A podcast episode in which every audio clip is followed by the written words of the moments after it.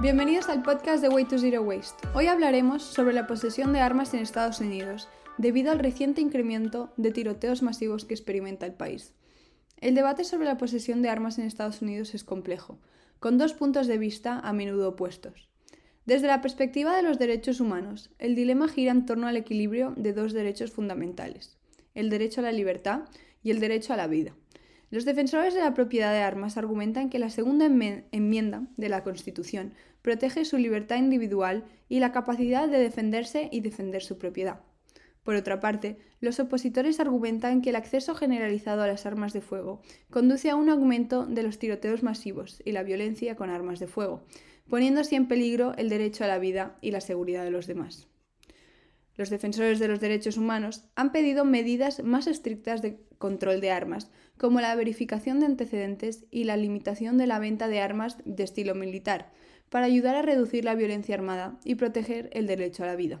Sin embargo, estas propuestas suelen encontrar resistencia por parte de quienes las consideran como violaciones de su derecho constitucional a portar armas.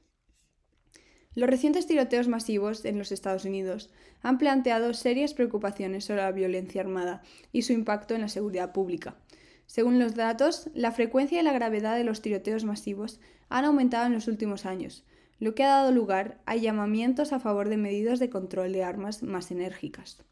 Únicamente en el mes de enero de este año, 2023, se han registrado 52 incidentes, como puede ser el de Monterrey Park o el de Half Moon Bay, y solo 8 días sin tiroteos masivos en el mes, causando un total de 87 fallecidos.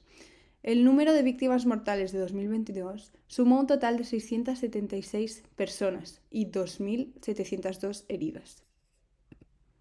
No hay una sola causa de tiroteos masivos y pueden resultar de una compleja interacción de factores.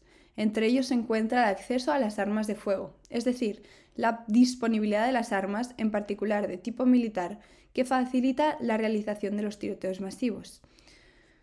Como veremos un ejemplo más adelante, los requisitos y exámenes que hay que pasar para obtener una arma en Estados Unidos es mínimo comparado con la de otros países. Otra causa puede ser el aislamiento social. Los tiroteos masivos a veces pueden estar motivados por sentimientos de soledad, desesperación y un deseo de notoriedad.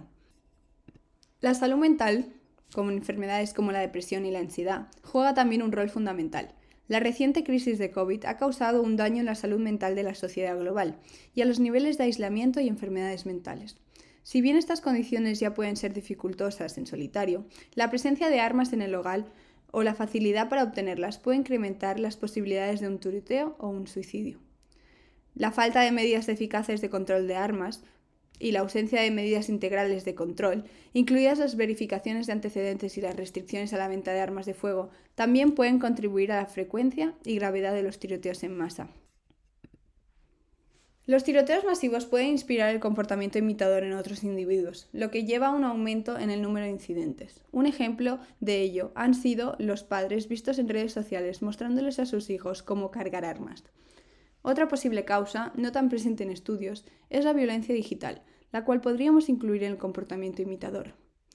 La presencia de violencia en videojuegos y contenido online, junto a la falta de conciencia y conocimiento sobre el contenido consumido, pueden alterar la percepción sobre el bien y el mal de la población más joven y desarrollar patrones de imitaciones de esos contenidos.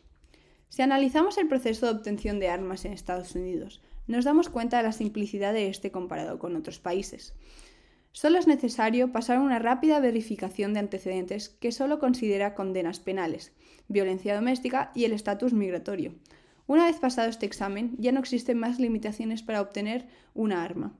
Solo en cinco estados, incluidos Nueva York, California y el Distrito de Columbia, prohíben a los ciudadanos llevar armas largas cargadas. Por su parte, Massachusetts, Minnesota y New Jersey requieren permisos para ello. Ahora miremos el caso de Japón. Para la obtención de una arma, en primer lugar, es necesario tomar una clase de armas de fuego y pasar un examen escrito. Después, se necesita una nota del médico certificando un buen estado de salud mental y solo una vez que se puede solicitar un permiso de disparo una vez pasado este examen. Una vez conseguido el permiso de disparo, se lleva a cabo una entrevista con la policía sobre conocimiento en seguridad y una inspección profunda de tu historial criminal. Una vez pasada la entrevista, se puede solicitar el permiso de pólvora. Para eso tiene que tomar una clase de tiro, obtener un certificado de aprobación de su propio vendedor de armas particular y comprar una caja fuerte y un armario de municiones. Tendrá que pasar de nuevo una revisión de antecedentes y solo después podrá comprar un arma. Sistemas parecidos se usan en Australia, India, Canadá o Sudáfrica, favoreciendo el uso adecuado de las armas y reduciendo las posibilidades de un tiroteo masivo. Para impedir los tiroteos en masa, algunos han pedido que se realicen verificaciones más estrictas de los antecedentes y restricciones a las ventas de armas de fuego, en particular de tipo militar. Un ejemplo de ello sería la obligatoriedad de completar un entrenamiento en seguridad armamentística antes de poder obtener la licencia para poseer armas, así como pasar un examen psicológico y no tener ningún antecedente penal. Una cuestión importante que también hay que tener en cuenta son las leyes de prevención del acceso de armas en niños y de almacenamiento seguro. Estas medidas prevendrían las muertes y lesiones por arma de fuego en los jóvenes, ya sea por accidente o por imitación. Otra medida menos popular son las leyes periódicas de espera, que requieren que la gente que compra armas espere cierto tiempo antes de obtenerlas. Estas leyes proporcionan un amortiguador para las personas en crisis suicida y previenen los actos impulsivos de violencia armada. Desde el lado del Gobierno, podría ser muy positivo impulsar la verificación universal de antecedentes y crear una base de datos federal para la venta de armas, así como la regulación de las ventas de municiones y la prohibición de las armas de alta capacidad.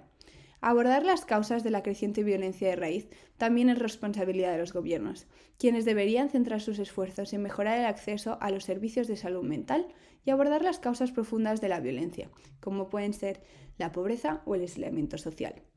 Hemos visto cómo el debate gira en torno a los derechos humanos, el derecho a la libertad y el derecho a la vida. ¿Qué opinas tú sobre esta perspectiva? ¿Qué otras medidas crees necesarias para disminuir la violencia derivada de la posesión de armas? Os leemos. Muchas gracias.